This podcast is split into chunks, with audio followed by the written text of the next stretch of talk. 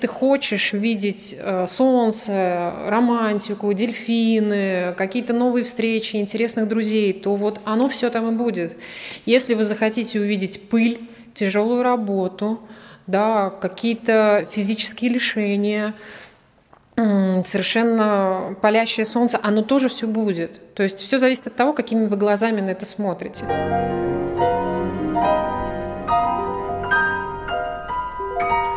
Добрый день, дорогие друзья! Вы слушаете специальный выпуск подкаста молодежного центра «Руками не трогать», подготовленный совместно со студентами магистрской программы Высшей школы экономики «Менеджмент в индустрии впечатлений». Подкаст записывается в рамках программы «Эрмитажная археология. Экспедиции и экспозиции».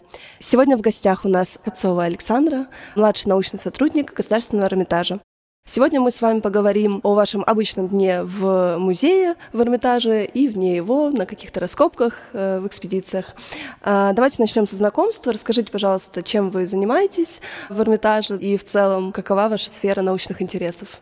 Здравствуйте, дорогие друзья, уважаемые слушатели. Я сотрудник э, Государственного Эрмитажа, я работаю в отделе античного мира в секторе Северного Причерноморья. А по роду своей деятельности, естественно, область моих интересов а, в основном связана с археологией Северного Причерноморья, с историей Северного Причерноморья. Я являюсь начальником китайской археологической экспедиции Государственного Эрмитажа, которая проводит исследования одного из а, малых городов Боспора. Расположен этот памятник на берегу Черного моря. И также я хранитель коллекции а, изделий из драгоценных металлов, а, происходящих из раскопок Северного Причерноморья. Поэтому круг моих интересов а, невольно связан с тем предметом изучения, который находится у меня в руках. Да, спасибо большое. А если у вас, ну, может быть, какая-то причина или короткая история, почему вы выбрали именно это направление, почему решили развиваться, изучать то, что изучаете сейчас? Ну, наверное, интерес к античной истории во многом связан с какими-то детскими нашими впечатлениями и всегда а, приходя в Эрмитаж и читая книжки про античную мифологию, да, любого ребенка это очаровывает, запоминается, и остается какая-то такая такое детское ощущение, которое а, порождает неимоверный интерес в исследовании именно этого, этой культуры, да, и этих памятников, этих каких-то объектов. Тема данного выпуска появилась из э, ну, такого да, предубеждения, что археолог — это кто? Человек, который занимается раскопками, постоянно что-то копает, ищет. Э, но правильно ли я понимаю, что большую часть все-таки вашего, ну, так сказать, рабочего да, времени, в принципе, вашей жизни занимает именно работа в музее, в Эрмитаже? Да, конечно. Э, большую часть времени мы проводим в стенах музея, экспедиции. А, проводится в летний период, и обычно мы проводим исследования в июле-августе, то есть это всего два месяца из целого года, и остальное время мы а, уже такую, скажем, камеральную обработку проводим в стенах музея. Поэтому в процентном соотношении, да, безусловно, мы большую часть проводим в Эрмитаже и меньшую часть проводим в поле. Ну, работать зимой – это совсем это совсем другие условия, да, то есть там нужно специальное оборудование, и, в общем-то, наверное, нет такой прелести и радости. Угу. Да, безусловно. А в принципе, получается, зимой какие-то экспедиции ну, в, в теории и в практике проводятся? Да, конечно, есть новостроечные экспедиции, которые э, работают в, на протяжении всего года, но для этого необходимо специальное оборудование да, э, и специальные погодные условия. Угу. Да, ну хорошо, перенесемся тогда к вопросу о музее. День практически любого человека, я думаю, что и вашего начинается с чашечки кофе, но очень интересно, с чего же начинается день сотрудника Эрмитажа и, в принципе, с чего начинается день работы в музее. Ну, день сотрудника Эрмитажа, безусловно, начинается с одного из самых приятных моментов, это вход в Государственный Эрмитаж.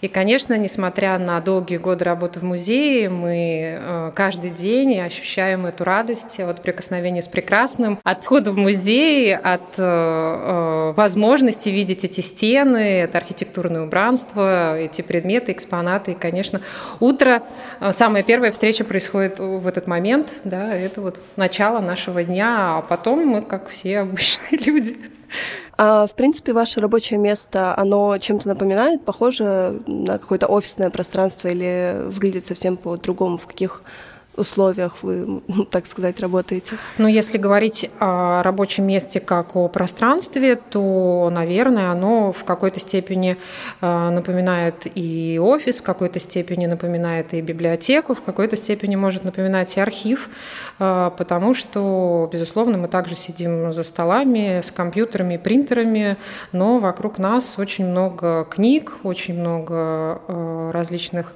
различной литературы, с которой мы постоянно работаем.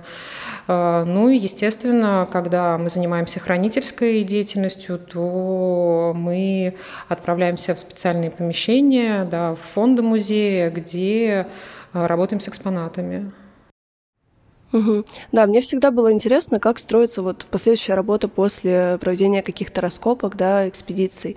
А можете ли вы рассказать, ну, как бы, с чего вы начинаете, допустим, э, идет ли это какая-то научная работа о данной э, экспедиции? Когда мы возвращаемся из э, экспедиции, для нас немаловажным является обработка всего материала, который мы накопали, да, которые мы получили в процессе исследования. И здесь обработку этого материала можно разделить э, или условно поделить на два таких э, раздела. Первый – это технический, когда мы должны обработать чертежи, перевести их э, в цифровой вид да, или каким-то образом состыковать с планами прошлых лет, обработать рисунки керамики, да, обработать фотографии.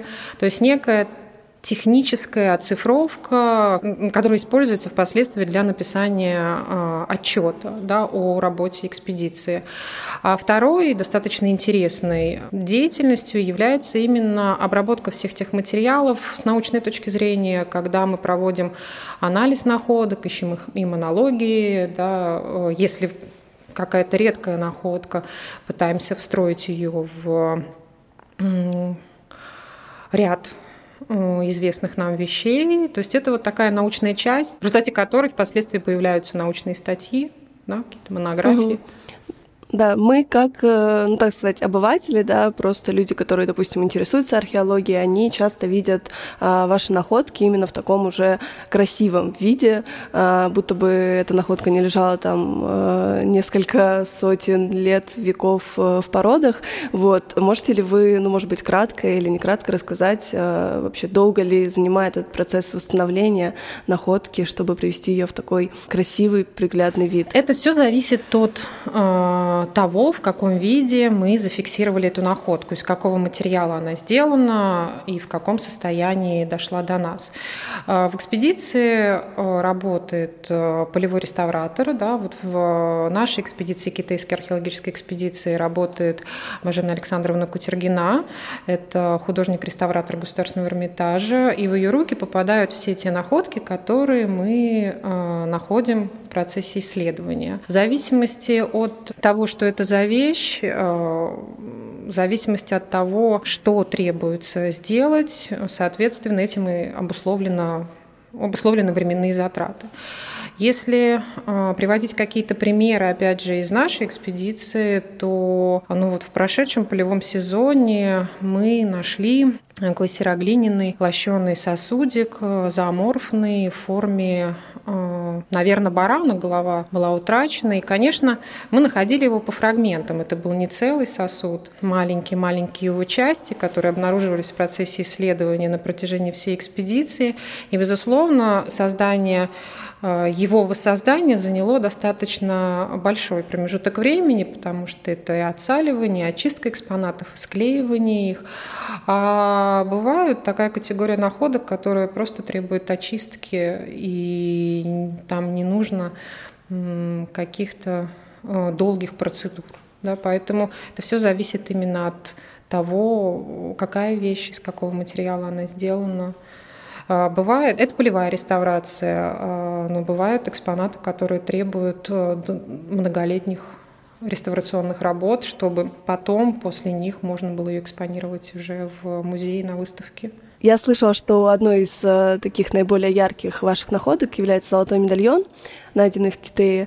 А можете ли вы подробнее рассказать э, о нем, в каком состоянии он был найден, долго ли занял процесс ну, вот, восстановления этого этой находки, этого экспоната. Да, действительно, в прошедшем полевом сезоне мы обнаружили золотой медальон с изображением сидящей э, на троне фигуры. Учитывая, что этот медальон выполнен из золота, золото – это материал, который сохраняется очень хорошо и фактически не подвергается каким-то воздействиям со стороны окружающей среды, за исключением механических повреждений. Поэтому процесс реставрации конкретно этой вещи не был столь трудоемким, это была очистка. Угу. Да, а что вот, если сравнивать, да, какую-то научную работу в музее и экспедиции, что для вас является наиболее любимой, что ли, деятельностью, которую вы вот именно ждете с предвкушением? Ну, наверное, это невозможно разделить. Э, тут нет э, того, что любишь больше или любишь меньше, это любовь равной силы. И ту работу, которую мы проводим в стенах Государственного Эрмитажа, и полевая жизнь, они, безусловно, являются единым целым, они взаимосвязаны с друг другом, и поэтому просто неразделимы. И то, и то приносит невероятное удовольствие, и то, и то каждый из нас делает большой любовью. Угу. Да, я правильно понимаю, что, как правило, один э, да, руководитель экспедиции, археолог э, в Эрмитаже занимается каким-то одним направлением на протяжении там, многих или даже всех э, лет его работы. Или иногда, допустим, появляются какие-то новые экспедиции, в которые входит задача этого человека, этого научного сотрудника. Начальник экспедиции, безусловно, может приостановить деятельность своей экспедиции, существующей, и выбрать выбрать э, другой памятник, который окажется для него более привлекательным. Такое бывает. Э, бывает это вызвано внешними причинами, но чаще всего все-таки исследователь отдает всю свою жизнь тому памятнику, на котором он работает, э, и работает на протяжении того времени, которое он может Угу. Да, а как, в принципе, принимается решение о начале, допустим, экспедиции? Понятно, что э, они проводятся на протяжении долгих лет, да, и, э, так сказать, стартовали э, еще задолго до, но, может быть, если это какие-то новые раскопки, вы знаете, как, допустим, они инициируются, как приходят к решению, что э, нужно начинать и продолжать работу э, именно в этом памятнике? Инициатива создания новых экспедиций, она, как правило, исходит от, э, скажем так, будущего начальника начальника этой экспедиции, да, или человека, который заинтересован в создании этой экспедиции, он э, должен представить э, проект, он должен хорошо себе представлять, какие цели он преследует в изучении того или иного археологического объекта и э, представить это на рассмотрение археологической комиссии Государственного Эрмитажа. Если одобряют, то образовывается новая экспедиция. Ну вот но инициатива, инициатива создания новой археологической экспедиции исходит непосредственно от самого человека. Угу. Ну, то есть это не какая-то, допустим, команда людей, которая решила э, начать э, экспедицию, начать новые какие-то исследования, раскопки. Это, как правило, именно вот э, такой инициирующий один человек научный. Бывает и так. Э, бывает, что в Государственный Эрмитаж э, поступает э, а, просьба о поддержки какой-то, э, о поддержке, о создании какой-то архе, какой-либо археологической экспедиции, тогда тоже рассматривается, то есть рассматривается эта заявка и принимается решение о том, стоит или нет включать ее в состав экспедиции Государственного Эрмитажа. Да, а если говорить про вашу экспедицию в Китае, над ней работает какая-то устоявшаяся команда специалистов, э, в принципе, да, человек, может быть, студентов, которые работают также в экспедициях, или команда набирается ежегодно, каждый раз разная? А, если говорить о китайской археологической экспедиции, то, безусловно, у нас есть костяк да, есть я, начальник экспедиции, есть реставратор, есть э, мои коллеги-археологи, которые помогают мне э, проводить э, исследования. Также на базе китайской археологической экспедиции проходит практика студентов-музееведов Санкт-Петербургского государственного университета, поэтому ежегодно принимают участие студенты из СПБГУ. Они, конечно, меняются, но Так получается, что многим из них э, очень нравится у нас, и они возвращаются из года в год к нам. А также одной из важных частей нашей экспедиции являются ребята из Белогородского университета, которые приезжают под руководством а, профессора Николая Николаевича Болгова. И мы счастливы просто видеть их э, в составе нашей экспедиции ежегодно. Но каждый год наш состав пополняется новыми участниками, которые э, это друзья друзей, это э, какие-то соцсети, э, из которых они узнают о нашей экспедиции. И поэтому, несмотря на существование э, костяка, у нас всегда есть новые ребята. Мы очень приветствуем участие новых э, сотрудников нашей экспедиции. Мы всегда рады им э, и готовы принять. Угу. Да, я так улыбнулась, когда вы сказали про Белгородский университет, потому что я сама из Белгорода. Да, очень радостно слышать, что в экспедициях Эрмитажа в том числе участвуют регионы, э, ребята, студенты из регионов. География э, студентов, по крайней мере, китайской экспедиции очень широка и доминирует, как правило, Екатеринбург, Москва, Санкт-Петербург, Белгород и э, Саратов.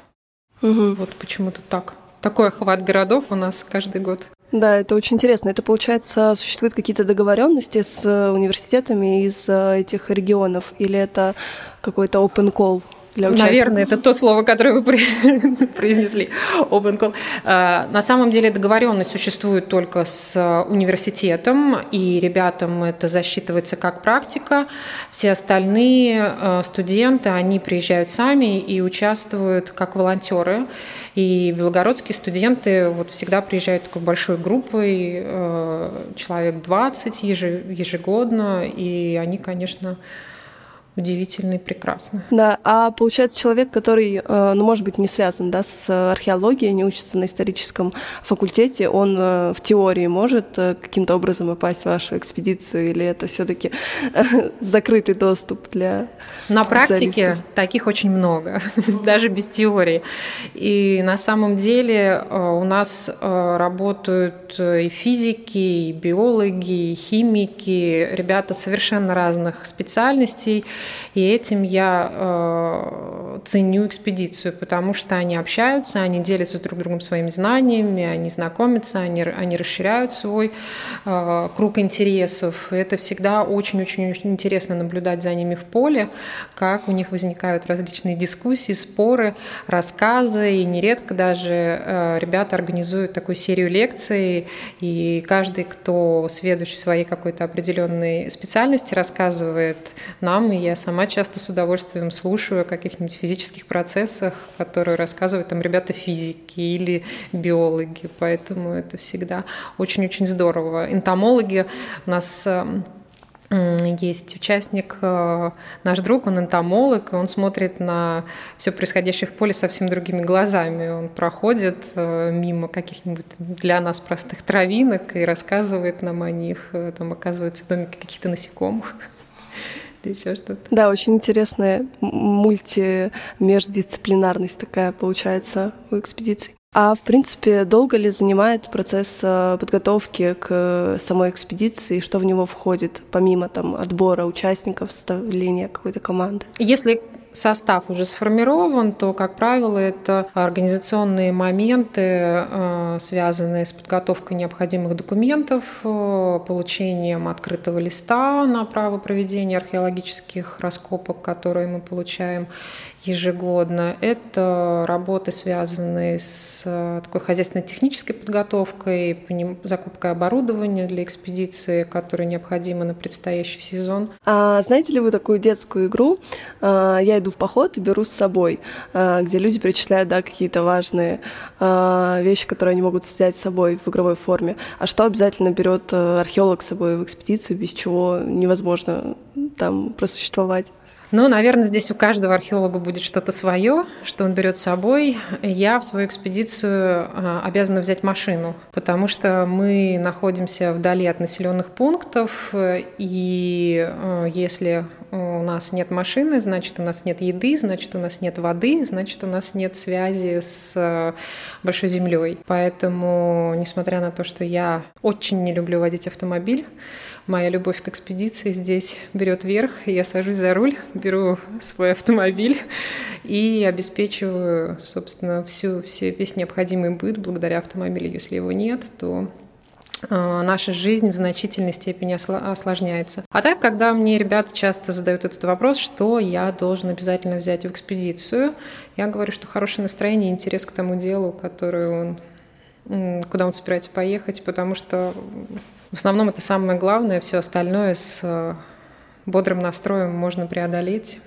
или получить. Угу. Ну, то есть нет какого-то там а, специального списка, но помимо каких-то жизненно важных вещей, да, которые, естественно, нужно взять с собой а, при любом путешествии с палатками и э, при долгом выезде из дома, ну, то есть ничего такого специального, в принципе, не требуется. Нет, это палатка, пенка, спальник. Пожалуй, в нашей экспедиции это обязательно крем от загара и купальник потому что на солнце на берегу моря очень хорошо это иметь. Да. А как вы в экспедиции справляетесь, в принципе, с жарой? Потому что прям тяжело представить, как на, открытом, э, на открытой местности, да, где нет большого количества деревьев, э, насколько я понимаю, э, проводить целые дни в поле, в раскопках какие есть методы борьбы. В этом нам помогает хорошее настроение. Но на самом деле э, степь, она достаточно коварна в этом плане, потому что там постоянно присутствует ветерок. И вот это ощущение э, жары, оно нивелируется э, постоянным прохладным, ну, теплым прохладным ветром. И здесь важно всегда как раз-таки иметь крем от загара, постоянно им пользоваться и э, иметь одежду, закрывающую все тело да, на какой-то промежуток времени в период самого палящего солнца. Но это не проблема. А так у нас же есть палатки, э, столовые, шатры, где мы сидим и правда. То есть у нас есть тень. Угу. Да, а как, э, да, если говорить про начало и до конца экспедиции, как проходит ее самый первый день? Может быть, проходит какое-то короткое обучение для новичков, э, инструктаж или другие какие-то мероприятия, которые из года в год э, повторяются, обязательно проводятся в первый день экспедиции? Ну, в первые, первые дни экспедиции они, как правило, связаны с постановкой лагеря. Это такие хозяйственно-бытовые какие-то вещи. Мы не приезжаем и не выходим сразу же на раскоп. Да, то есть надо понять, что для того, чтобы жить э, в степи, нам нужно сначала создать себе некую инфраструктуру. Но это уходит, как правило, дня два да? А, а при выходе на работу, безусловно, для всех ребят, которые приехали первый раз, мы все рассказываем, все показываем, мы проводим технику безопасности в обязательном порядке. И когда мы выходим на раскоп, всегда есть э, люди, которые помогают понять все тонкости того процесса, который там происходит. То есть никто никого не бросает и всегда с добротой и теплотой относится к ребятам. Поэтому да, все рассказывается, все показывается. Прямо вот э, садимся и мастерками показываем, как надо разбирать слой, как нужно копать, как нужно куда что складывать. Так что все полностью всегда рассказывается. Без этого не может быть работы. Угу. Да, а сколько, в принципе, длится вообще экспедиция? Как правило, полтора-два месяца, не больше, но в чаще где-то месяца полтора. Угу. Ну, то есть это прям э, как правила и постоянно именно продолжительные полтора-два месяца экспедиции, то есть нет каких-то экспедиций, которые там проходят за две недели, это невозможно сделать? Наверняка есть экспедиции, которые проходят и за две недели, есть экспедиции, которые могут длиться год, но вот конкретно мы работаем полтора месяца, э, где-то середины июля до начала сентября, вот как-то так. Угу. А с чего начинается ваш э, день в экспедиции и как, в принципе, строится его, ну, так сказать, режим дня? Какой у вас такой классический в экспедициях? Каждый день в экспедиции начинается с восхода солнца, потому что мы начинаем работу в 6 утра. Это то время, когда мы уже все стоим на раскопе и работаем, поэтому нам приходится вставать чуть-чуть раньше для того, чтобы привести себя в порядок перед началом рабочего дня. И, конечно, каждое утро мы видим, как всходит солнышко. Это очень-очень красиво. Распорядок, безусловно, есть. Э, без него не может э, существовать, наверное, ну, мне так кажется, ни одна экспедиция. Работаем мы с 6 утра до 2 часов дня с перерывами каждый час, э, с перерывом на завтрак, и все, вторая половина дня свободна. Угу. Получается, вторая половина дня у участников экспедиции полностью свободна. А что входит э, ну, как бы в это свободное время? Какие обычно активности э, участники, может быть, придумывают себе или придумываете вы? Фантазия здесь у каждого своя, но, как правило, естественно, в первые э, часы после работы ребята идут на пляж и купаются, потому что хочется как-то побыть на море. Мы все-таки проводим исследования прямо на берегу моря. И э, сначала ты весь день смотришь на дельфинов в море, потом, наверное, хочется к ним присоединиться. А во второй половине, ну, во второй, не во второй половине, а вечером смотрим фильмы, иногда слушаем какие-то лекции. У нас огромная коллекция настольных игр, в которые мы играем. Естественно, ребята поют песню под гитарой, играют, разговаривают. И как-то так сложилось, что на протяжении многих лет э, к нам в экспедицию ездят ребята, которые э, либо танцуют, либо преподают бретонские танцы. И у нас э, не каждый день, но регулярно проходят вот бретонские танцы, собственно. Поэтому вот так мы То развлекаемся. Есть это, получается, какой-то формат мастер-классов они вам проводят или прям э, э, представление для... А нет, это не представление, это непосредственное участие всех желающих из экспедиции. Э, и поэтому все, кто хотят танцевать, все, кто хотят э, просто попрыгать, они присоединяются в большую дружную компанию, и мы танцуем. Нам просто показывают, как это правильно делать. Э, э, и там есть и парные танцы, есть э, танцы в цепочках, и мы все это с большим удовольствием проделываем уже очень много лет. Угу.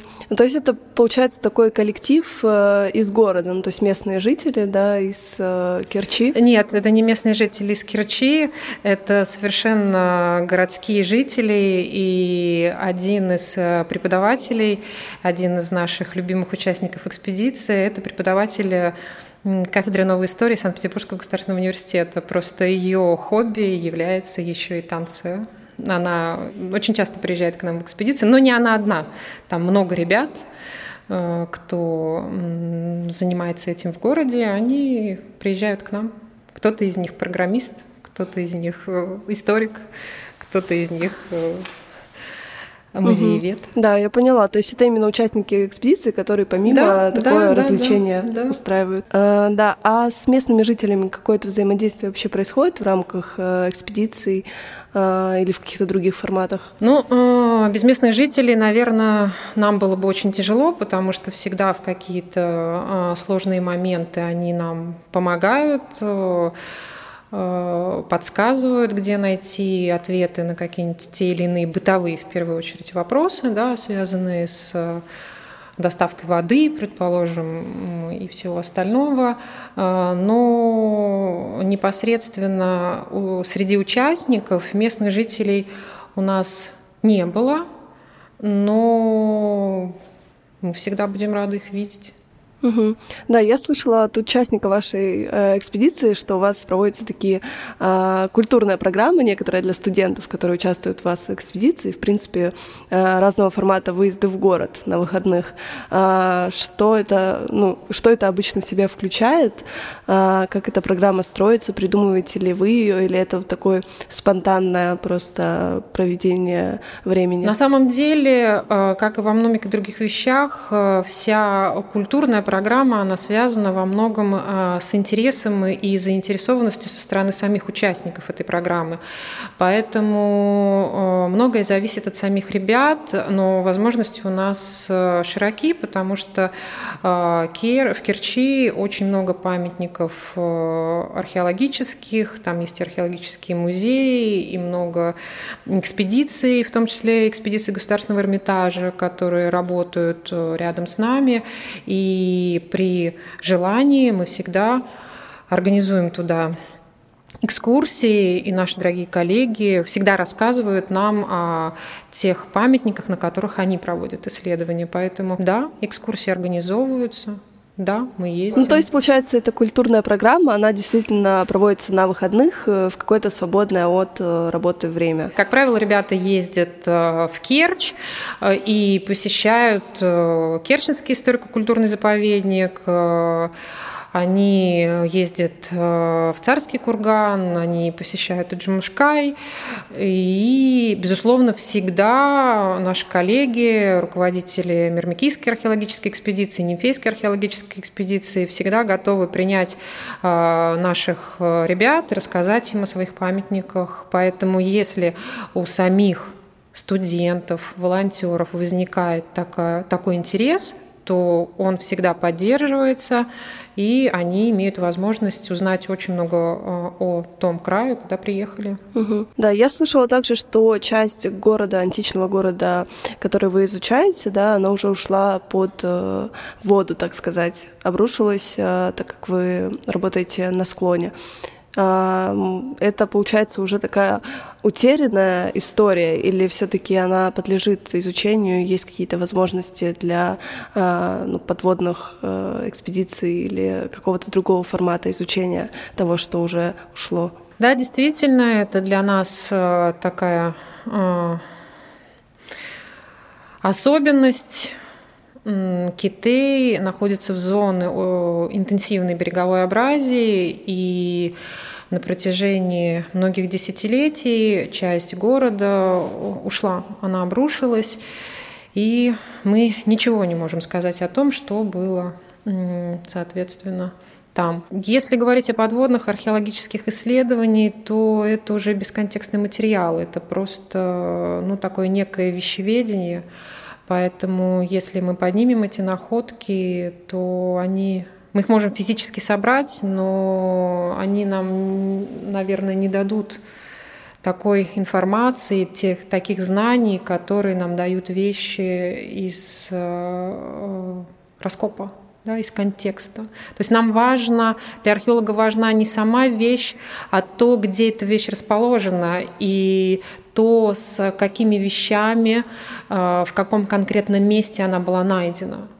Поэтому если это не какая-то редкая уникальная находка, то особого, наверное, какого-то смысла в этом нет. Перейдем тогда к концу, как завершается вообще экспедиция. Отличаются ли ее последние дни от того, что происходило э, во время экспедиции? Я правильно понимаю, что наверняка там тоже задействованы инфраструктурные разные вопросы уже по свертыванию лагеря? Да, совершенно право. В последние дни лагерь собирается. А, постепенно уезжают ребята, да, их численность становится меньше. Особых отличий, наверное, от обычных будней, как правило, нету. Просто вот происходит такое да, ну, например, э, в детских э, лагерях есть э, так называемая королевская ночь. Наверняка в экспедициях такого уже нет, так как там ну, такие более взрослые люди, да, все-таки профессионалы и студенты тоже уже не совсем дети собираются. Но, может быть, есть какие-то приметы или какие-то традиции последнего дня, там, когда происходит какое-то обсуждение результатов или какой-то другой формат, опять же, действительно какого-то прощания, может быть, между друг другом? Ну, на самом деле, конкретно в нашей экспедиции э, в последний день не происходит чего-то особенного, потому что э, ребята приезжают и уезжают на протяжении э, всего полевого сезона, и рассказы о памятнике происходят неоднократно на протяжении всего полевого сезона, чтобы э, все смогли о нем узнать, чтобы все смогли понять, э, куда они попали, и как-то понять историю Китея, его, этапа его археологического исследования. Поэтому это, конечно, не откладывается на последний день. Так же, как и не откладывается на последний день какие-то э, праздники или особые мероприятия. Мы, наоборот, стараемся их проводить тогда, когда максимальное количество участников, э, чтобы все могли погрузиться вот в эти особенности археологического быта или какие-то особенности экспедиционной жизни. И, как правило, правило, наверное, это э, День археолога становится особенным днем, когда новеньких посвящают в археологи, э, старенькие ребята вспоминают, как это было с ними, ну и происходит такой всеобщий праздник, всеобщее застолье, песни, конкурсы без зубной пасты. Да, тут уже нет места зубной пасте. Получается, День археолога — это вы имеете в виду ну, всероссийский или да. международный день, да, да, который выпадает на вашу да. экспедицию? Да. Угу. А если вы находитесь не в экспедиции, каким образом вы празднуете этот день или... Это было в школе, когда я не Поэтому тогда я еще, наверное, в принципе не отмечала День археолога, поэтому у меня не было дней археологов угу. без поля. Очень символично получается. Ну и да, э, переходим к такому финальному да, завершению а, нашего разговора. Последняя часть — это перевозка найденных вещей, каких-то находок. А, я знаю, что вывозить э, сейчас из тех мест, где а, находки были найдены, ну, не является возможным, да, все остается там, где было найдено, в этом случае в Керченском музее древностей. Как это происходит, опять же, да, как вы представляете находки, и не мешает ли то, что вы не забираете их с собой, э, вашей научной деятельности? Абсолютно правы. Все находки, которые мы обнаружили в течение полевого сезона, мы передаем фонды Восточно-Крымского историко-культурного заповедника. Это нет, это никак не мешает нам, потому что с нами остаются все фотографии этих вещей, рисунки, описания. И если у меня возникает необходимость поработать с этими вещами, а, получить какую-то дополнительную информацию о них, которую, возможно, я по каким-то причинам а, не зафиксировала в поле, то а, сотрудники Керченского музея всегда любезно предоставят мне возможность работать с ними. Поэтому никаких проблем, никаких препятствий, никаких сложностей в этом смысле нету. И да, мы все передаем фонды, музея. Угу. Ну, получается, право, ну, так сказать, на какую-то научную работу, связанную с найденным, оно остается только у вас и у там других, допустим, да, сотрудников вашей экспедиции, или в том числе сотрудники музея, куда это было передано, они также работают и какие-то работы могут э, писать, допустим, о находках. Мы можем всегда обо всем договориться. Если э, моя находка оказывается очень важной для э, научной деятельности или научной работы какого кого-то из сотрудников Керченского музея, то, безусловно, она будет предоставлена им для работы. Угу. Ну, то есть это такое партнерское, да, конечно, в любом конечно, случае всегда... взаимоотношения. Конечно, конечно. Да, ну и последний такой вопрос, немного лирический. А, в принципе, какая ну, наивысшая ценность, что ли, для вас лично в вашей работе, что у вас, ну не сказать э, любимое, да, мы об этом немного уже поговорили, а именно вот э, что дает вам ценность, ощущение ценности вашей профессиональной деятельности?